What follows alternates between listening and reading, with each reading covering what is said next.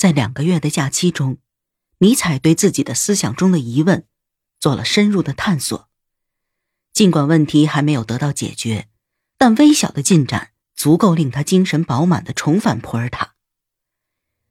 在异常夙愿的前提下，他终于可以安心做一名勤奋的学生了。他依然继续博览群书，坚持创作，每个月按时给瑙姆堡的两个朋友寄去诗歌、歌曲。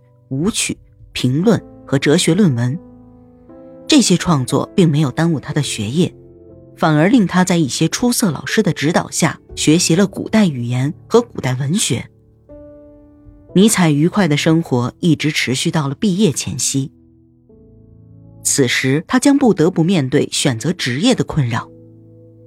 面对着未知的前途，尼采显得很迷茫。一八六二年五月。尼采在给母亲的信中这样写道：“我经常想到自己的前途问题，外界环境和我自己的因素，使这个问题显得麻烦并且难以定夺。毫无疑问，我想凭借自己的能力，在我所从事的职业内取得成功，但我放不下这些充满趣味、形形色色的问题。我知道，这是必须由我自己来权衡定夺的事情。”可对于将要研究什么的问题，我脑海里真的还没有形成一个明确的概念。不可否认的是，无论面对什么，我都会充满激情的一干到底。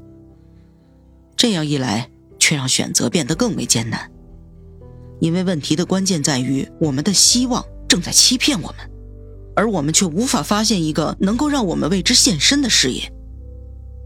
一个暂时的偏好，某种家庭传统，一个愿望。都有可能让人走上错误的道路。选择职业犹如让一个人去抽奖，期间大多数人都铩羽而归，中奖者寥寥无几。此时此刻，我不对自己的处境感到乐观。我对很多的领域都颇有兴趣。如果我能满足自己广泛的兴趣，那么我必然能在很多领域深有成就。但这些成就。对我的职业而言却毫无用处。我明白自己当前的任务，选择一个合适的职业。但这就意味着我要摒弃自己现在的许多爱好，同时去增加新的爱好。但我应该抛弃哪些呢？如果被我抛弃的那些，恰好又正是我最钟爱的呢？最后一个假期悄悄的过去了，尼采的学习生涯只剩最后一个学年。尼采即将毕业，无忧无虑的重返学校。此时，学校的清规戒律对即将毕业的学生变得松懈了，并向学生提供了一间属于他们自己的屋子。尼采获得了某些自由，总有些老师会邀请他出去吃饭。这些娱乐活动让尼采首次在修道院般的学校里感受到了世俗的乐趣。有一次，在一位老师家里，尼采见到了一个迷人的姑娘。当他再次见到这位姑娘时，便陷入了对她的深深爱恋之中。有好几天，他总是梦见这位姑娘，幻想着能将书借给她，并和她一起弹奏音乐。当尼采正津津有味地品尝着内心的情感时，这个姑娘却离开了普尔塔。姑娘的离开让尼采重新回到了自己正常的人生轨迹上。他认真读了柏拉图的《会饮篇》。埃斯库罗斯的悲剧，然后埋头学习正规课程。有时候在吃晚饭之前，他会坐在钢琴边弹奏，常选择贝多芬或者舒曼的曲子，甚至自己即兴创作。他的两个同学，道格拉夫和保尔·杜森成了他固定的听众，而他们后来也和尼采保持了一生的友谊。尼采陷入了狂热的诗歌创作之中。只要稍有空闲，只要作业可以拖延几个小时，他就会再次成为抒情诗人。一个复活节的早晨，他离开学校返回了家中，没有和任何人打招呼，径直走进了自己的房间。他独自待在那里，如同沉入梦呓一般。接着，飞速运转的思维便包围了他，给予了他强烈的乐趣。他随即将自己的感受记录了下来。以下抄录的这一页，难道配不上查拉图斯特拉吗？复活节之夜，窗外飘着毛毛细雨，一片静谧。我独自一人裹着尘衣坐在火边，桌上躺着一张白纸，我凝视着它，陷入了深思。我转动着钢笔，为蜂拥而至的无法摆脱的问题、感觉和想法所困扰。他们向我逼来，嚷着要付诸于笔端。喧嚣吵闹制造出了巨大的骚动。他们像年轻人一般。渴望获取生活的思想，有的打着手势奋力抗争。他们像老绅士一般谨慎而清醒，用不愉快的目光注视着那些血气方刚的年轻思想的混战。我们的思绪被这种新旧的交战决定着。战争的结果，无论胜利还是失败，都是我们的心境和情绪。我经常窥探自己的思想和情感。带着虔诚的心，紧紧地研究它们。在剧烈摩擦所带来的忙碌和骚动中，空气震颤着被撕裂了，就像是某个思想或者某只鹰长啸一声，直射太阳。这样的过程让我无法忘怀。灵魂从斗争中汲取了力量，并在斗争中取得了甜蜜和辉煌的成就。甜蜜在前方诱惑他。让他燃起对新鲜养料的欲望，于是他被驱使着奋力作战，大肆破坏。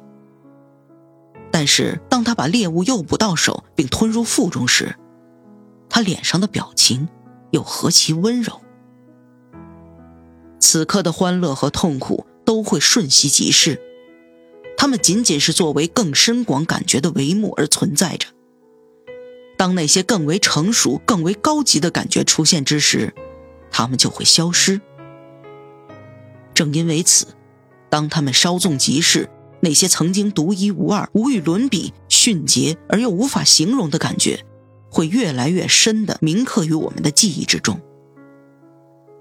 此刻，我正想着我曾经爱过的一些人，他们的名字、音容笑貌，在我脑海里一闪而过。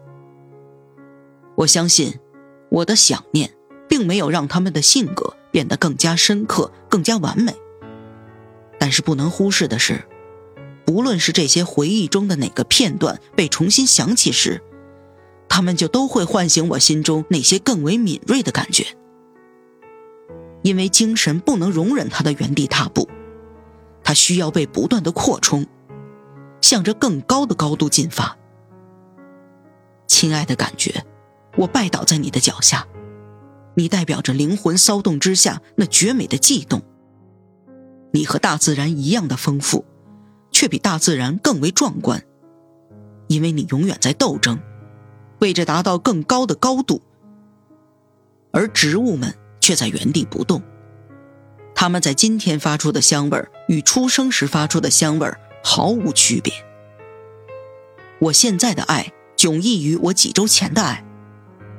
而且此刻我的心境也与我提笔之初的完全不同。回到普尔塔之后，尼采参加毕业考试，他差点没能通过。事实上是他的数学成绩没达到毕业所需的及格线。不过老师们依然将毕业证书颁给了他。他满腹悲伤地离开了母校，他的心灵总是融入所处的环境。并恪守着相同分量的愉快和忧伤。毕业典礼是每个学校都要举行的仪式，毕业生们聚集在一起做最后一次祈祷，接着向他们的老师致书面感谢词。弗里德里希·尼采的感谢信哀婉庄重，动人心弦。他在感谢词中首先向上帝致意：“我首先感谢上帝，他赐予我一切。”对于他的慷慨，我只能向他奉献发自内心深处的强烈谢意和对其爱的信任。他给予了我在此地度过一生中最快乐的时光的机会。祈愿他，仁慈的万物之主，继续把我置于其庇护之下。接着，尼采在文中感谢国王：由于国王的仁慈，我才有机会来到这里。我决心有一天自己能够为他和我的祖国增光添彩。接着是向尊敬的老师和可爱的同学们致辞。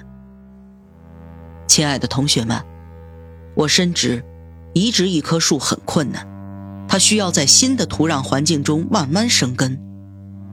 我很怀疑，在离开你们的日子里，我能否习惯。再见吧，亲爱的同学们。